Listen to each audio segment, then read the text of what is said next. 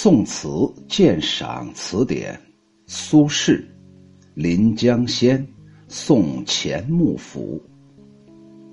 临江仙·送钱穆府，苏轼。一别都门三改火，天涯踏尽红尘。依然一笑作春温，无波真古井，有节是秋云。惆怅孤帆连夜发，送行淡月微云。尊前不用翠眉颦，人生如逆旅，我亦是行人。钱穆名字叫协，所以叫钱协，又称钱四，估计可能在家族的排行榜是第四位吧。元佑三年的时候，因作奏开封府御空不实，出知越州。越州就是现在浙江的绍兴。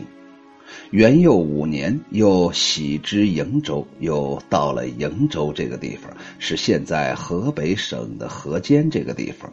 元佑六年的春天，钱穆府赴任途中，经过杭州，苏轼见了这钱穆。写了这首词送给他。那么，什么叫做因作奏开封府御空不实呢？这里牵扯一个词，叫做御空。中国古代的帝王，一方面充分的运用手中的司法大权，残酷的对劳动人民实行专政；一方面又大念什么灵于空虚这句，为。皇权统治服务的这种虚假的东西，什么叫做御空啊？刚才不是说灵于空虚吗？监狱里头没有罪犯了，那就治理的那叫个相当的好啊。所以呢，苏轼的这位朋友钱穆，就是因为呀，做是啥意思？坐在那儿的坐，坐是定罪呀。因为他给皇帝上奏说，开封府监狱都已经空了，这里面没有一个罪犯，这里治理的好极了。结果朝廷一查，不是啊，这个地方还是有盗贼呀，妇女晚上七八点还是不敢出门啊。你怎么能说这块已经是狱空了呢？你说的不符合实际，你好大喜功，你想受到皇帝的青睐，哼，拿下。于是就因为这个做了，就是犯了罪了。说到这儿的时候啊，我们监狱这块啊，人生啊，现实生活当中这个监狱呀，空不空咱不清楚，咱们希望。他没有监狱，也没有军队，也没有警察，也没有导弹，也没有各种武器，那活着可多么舒服啊！但是，在北宋苏轼有一个《爱子杂说》当中，他说：“安得玉空也？”也许真的就是为了回复他钱穆这位朋友的这种。给皇帝上奏不实而说的吧？他举了一个例子，他说：齐宣王统治时期，有人死而复生，能说出阴间的事情。他说：呃，在地府的时候啊，看见阎王责问一位富贵人说：“你怎么有这么多的罪名呢？”接着又问说。你是什么人呢？哎，那个人就说：“啊，呃，阎王爷呀，我是鲁国最高执政大臣季某。”那个富贵人非常不服气的说：“我没有什么罪呀。”阎王爷就说了：“你听着，有一年齐国进犯鲁国，你派了一万人前去迎战，大家都说。”人少不能跟敌人抗衡，肯定要战败嘛。岂止是失败呀，肯定要让人白白送死嘛。你却固执任性，不听劝阻，所以，因此也你就凭借什么齐国兵多将广，鲁国参战的万名将士全部都战死了。还有那么某年某月呀，发生了饥荒了，你蒙蔽天子视听，隐瞒不报，于是朝廷没有康开仓赈灾呀，于是饿死数万灾民呢。还有啊，你身为最高执政官，职责是辅佐天子调解理顺天下的矛盾。可是，在你执政期间，你性情乖戾，天怒人怨，致使连连年水旱贫仍，老百姓深受其害。这些都是你的罪过呀。于是，那个富贵人就磕头认罪。阎王接着说。送你到最底层的阿鼻地狱，永受煎熬。于是几个牛头鬼族上前牵他离开。爱子听了这个事情，感叹不已。他的弟子就说：“啊，先生啊，先生和季氏有老交情吗？为什么要叹息呢？您是不是看到这个季某被人家这阎王爷给弄到？”阿鼻地狱去了，你伤感呢？爱子说：“唉，各位同学呀，我不是叹息济世，我是为阎王爷叹息呀。”弟子就说：“那为啥呢嘛？”爱子就说：“，照此下去，地狱还能空着吗？”哎呀，太深刻了，太深刻了！地狱不能空，地狱那都是人呢。你不管做啥坏事，人家阎王爷都知道我。不像在阳阳间，有些人还是当面一套，背后一套，还是有好几副嘴脸。有的时候还可以蒙混过关，有的时候你跟对了人，站好了队，你可能虽然坏透了，你仍然一生平安呢。你想嘛，人间的监狱怎么可能是空的嘛？他不就想表达这个意思吗？府啊，是对有才德的男子的美称。比方说中国呀，我认为啊，最嘚瑟的，说句不恭维的话，最臭不要脸的名字就是杜甫、杜子美呀。甫就是对男子的尊称嘛，那就是你叫什么名字？我叫杜美丽。你的字叫什么呢？叫子美。哎呀。你说臭美到什么程度了？我说了半天，就想说这个父亲的“父”在这里读成“甫”，指的是有才德的男子的美称啊。都门就是指都城的城门。改火，古代的时候都是钻木取火，四季换用不同的木材，称为改火。这里指年度的更替。当然了，在宋朝的时候，可能已经不需要这种钻木取火了。但是他仍然用改火这种古老的说法，只不过就是想说年度的更替，到了年尾的时候，是不是该换新的木柴了？春温指的是春天的温暖，古井指的是枯井，比喻一个人如果内心恬静，情感不被外界事物所动，这时候就好像古井之水没有波澜呢。哎，秋雨荷塘认为这太难了。云呢？上面一个竹字头，下面一个平均的均，在这里是竹子。翠眉，古代妇女的一种眉毛的装饰，也就是画的是绿眉，专指女子的眉毛。在这里用的是借代的手法，指的是美女。颦指的是皱眉头啊。逆旅指的就是旅店呢。这首词翻译出来就是：自从我们在京城分别，这一晃又是三年了。远涉天涯，你奔走辗转在人世间，相逢一笑时，依然像春天一般温暖。你心如古井之水，不起一点波澜。高风亮节，像秋天的竹竿。我心里惆怅，因为你要连夜和你连夜分别，要扬帆远航。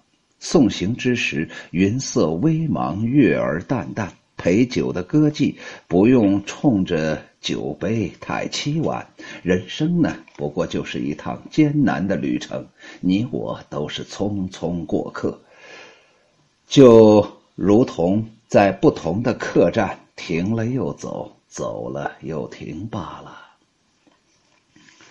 这首词是宋哲宗元佑六年的春天，苏轼在杭州做知州的时候，为了送别从越州，也就是从浙江绍兴北徙途经杭州的老朋友钱穆府而写的。全词一改以往送别那种词的缠绵感伤、哀怨愁苦和慷慨悲凉的格调，创意于法度法度之中。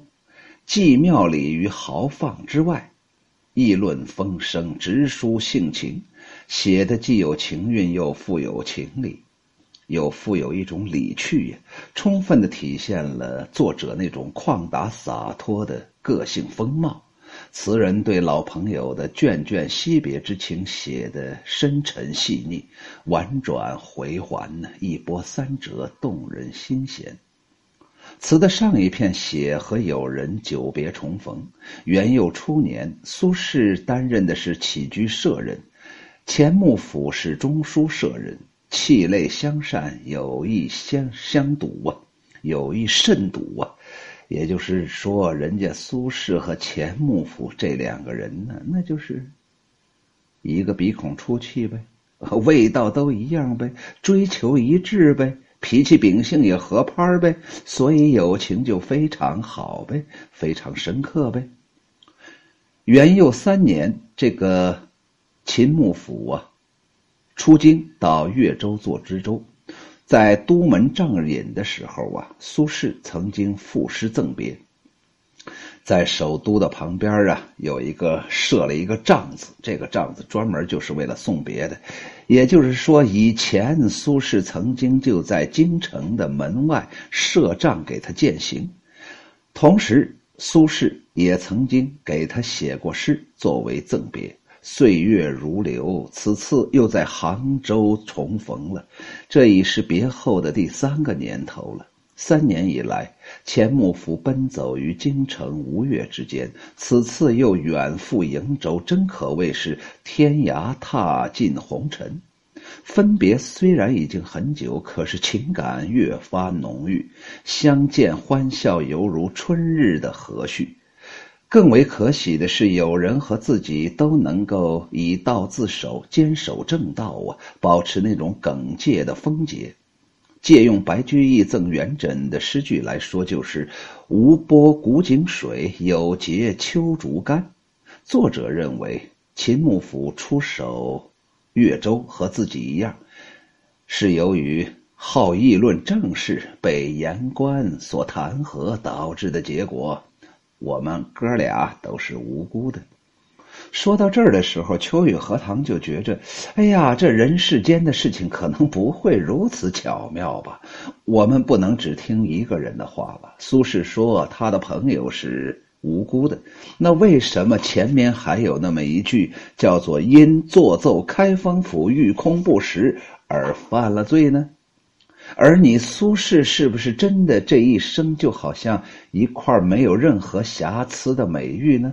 难道你真的就是功劳卓著、完全百分百的对朝廷有用吗？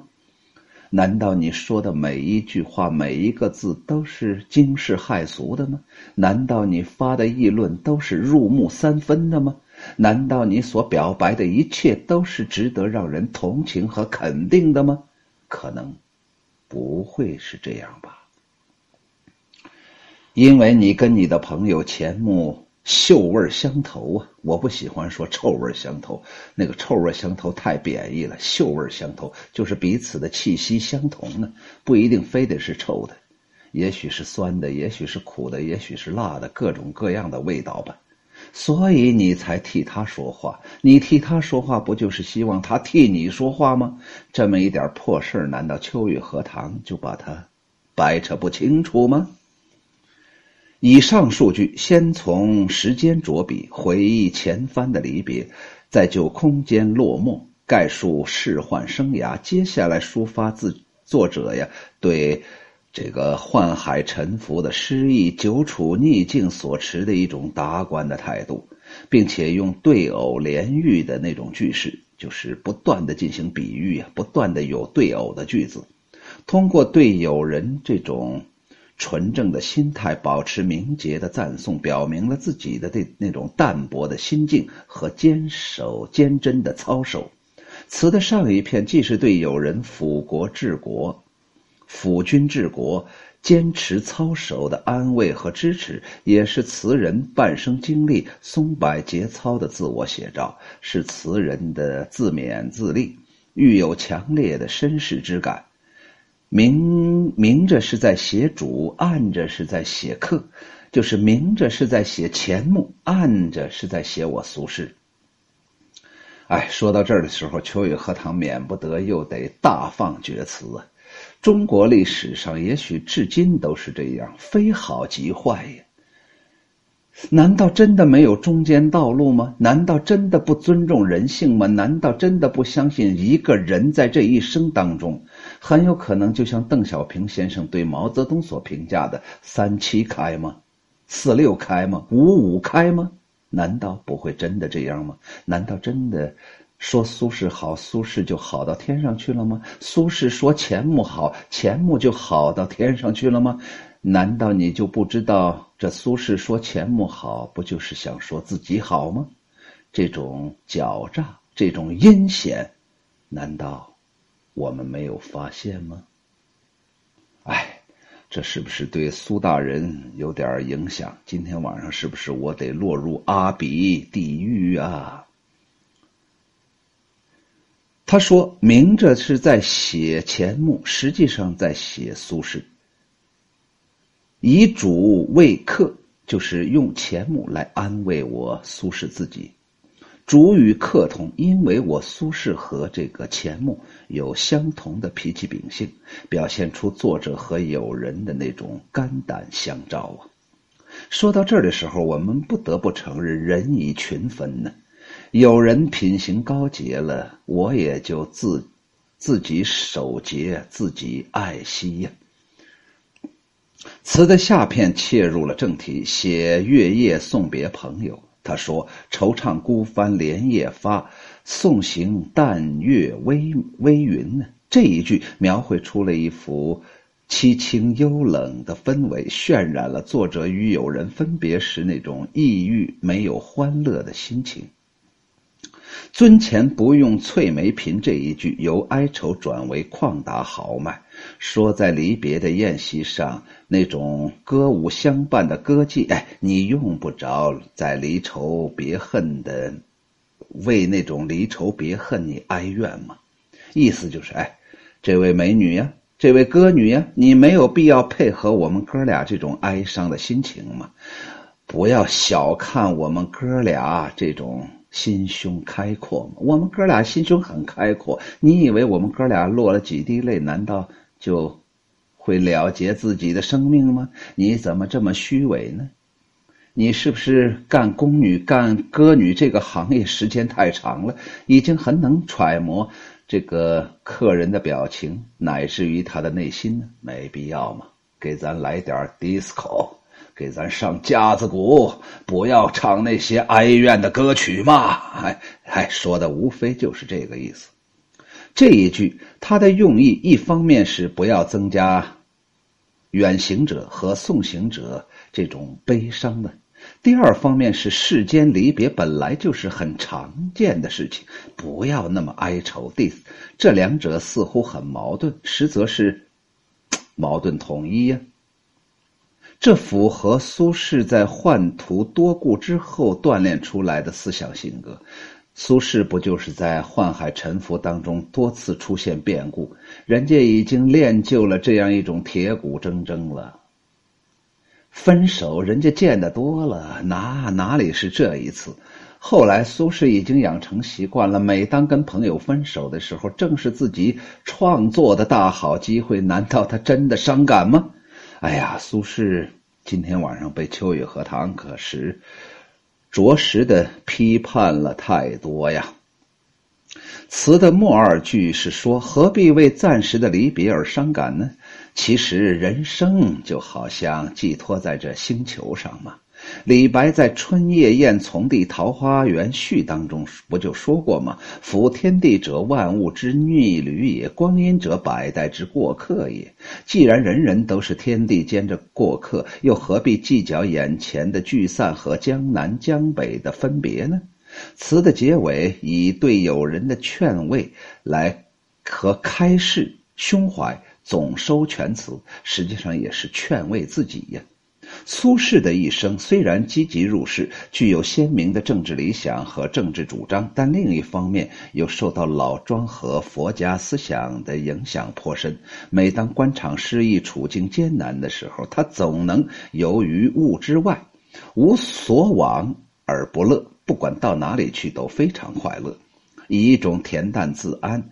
闲雅自适的态度来应对外界的纷纷扰扰，表现出那种超然物外、随遇而安的旷达洒脱的情怀。什么叫做超然于物外呀？以秋雨荷塘为例吧。秋雨荷塘喜欢抽个烟，好，没烟，接着活。秋雨荷塘喜欢喝两杯小酒，好，没有酒，接着快乐。秋雨荷塘喜欢吃扯面，好了，不吃了，仍然非常欣慰。不要被外物所限制。哎呀，这太难了！秋雨荷塘一天也离不开这三个东西，离开一个就好像人生折损了三分之一；离开两个，我就赶紧找绳子；离开三个的时候，还没到离开的时候，秋雨荷塘已经死翘翘了。所以，秋雨荷塘跟人家苏轼比不成。苏轼真伟大，要不然我不这样说。各位听众朋友，今天晚上能找我来索命，你为啥要把我们喜欢的苏轼说的这么，哼，龌龊的？这首送别诗当中的一笑作春温，尊前不用翠眉颦，人生如逆旅，我亦是行人等等句子，是苏轼这种豪放性格、达观态度的集中。体现。然而，这些旷达之语的背后，仍然能体察出词人对世宦沉浮的淡淡惆怅，以及对身世飘零的深沉感慨。我极不同意这个评论者所说的淡淡惆怅。哎。这深深完了，浓重完了，哪里是惆怅，就是一种深深的痛苦。苏轼只不过在这里故意表达出那种轻松洒脱，就好像秋雨荷塘当了快三十年的老师了，见到一个学生在那儿流泪，我说：“孩子，需要我帮助吗？”然后他仍然流着泪，却露出笑容说：“老师，我没事儿。”实际上他非常。痛苦，只不过是在那里故意装作一种镇静罢了。苏轼也是如此啊。但是说到此处，秋雨荷塘有感而发呀。实际上，前一段时间我读了余秋雨先生的《借我一生》，人生如逆旅，果真如此。我们这一生都是从天地那儿借来的，人在江湖行走。只有波涛能锻炼你，只有朋友能懂你，一切都要还的，包括你的生命。这苏东坡不也离开我们很久很久了吗？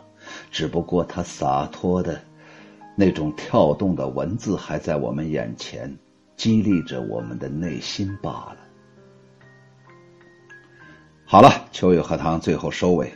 他说：“一别都门三改火，天涯踏尽红尘。”言下之意就是，我们都走在江湖上嘛，有什么区别吗？依然一笑作春温，我喜欢把它倒过来说，叫做一笑依然作春温。哥俩三年多没见了，可是，一见面一笑，好家伙，温暖极了。于是我就想起了一首歌，我记得这是邓丽君当年唱的。后来我一查，这个词是刘尔奇写的，曲子是显华做的。他说：“我一见你就笑，你那翩翩风采太美美太美妙，跟你在一起永远没烦恼。我一见你就笑，你那翩翩风采太美妙，跟你在一起永远没烦恼没烦恼啊！究竟为了什么？我一见你就笑，因为我已爱上了你，出乎你的预料。我一见你就笑，你那翩翩风采太美妙，跟你在一起永远没烦恼。我就这究竟是为了什么呢？我一见你就笑，因为我已经爱上了你，出乎你的预料。我一见你就笑，你那翩翩风采太美妙，跟你在一起永远没烦恼。如果可能的话，等一会儿让大家听完我在这嘚不嘚，让大家听一听邓丽君的这首《我一见你就笑》。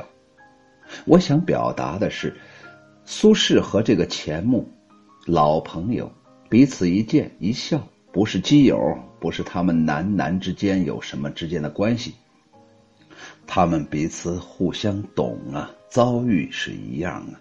虽然邓丽君这是一首爱情歌曲，但是难道只有男女有爱情吗？我跟海右居士就没有爱情了吗？吴波真古井，春有节是秋云。哎，夸朋友就是夸自己。无非如此罢了。惆怅孤帆连夜发，送行淡月微云。我喜欢把它读成“孤帆连夜发，惆怅淡月微云送行”。这是多么轻松的心态呀！尤其是那淡月微云，不就恰恰表明了那种纯净的内心吗？尊前不用翠眉颦，那意思就是你不要装，不要迎迎合。我们哥俩不需要，我们哥俩是老大，天地间的老大。我们老大到什么程度了？可以掌控自己的情感。人生如逆旅，我亦是行人。这句话我觉着说的特别帅气。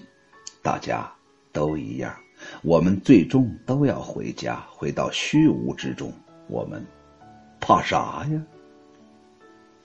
《临江仙·送钱穆府》苏轼，一别都门三改火，天涯踏尽红尘。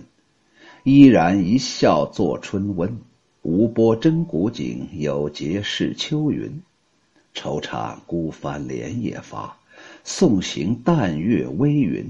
尊前不用翠眉颦，人生如逆旅，我亦是行人。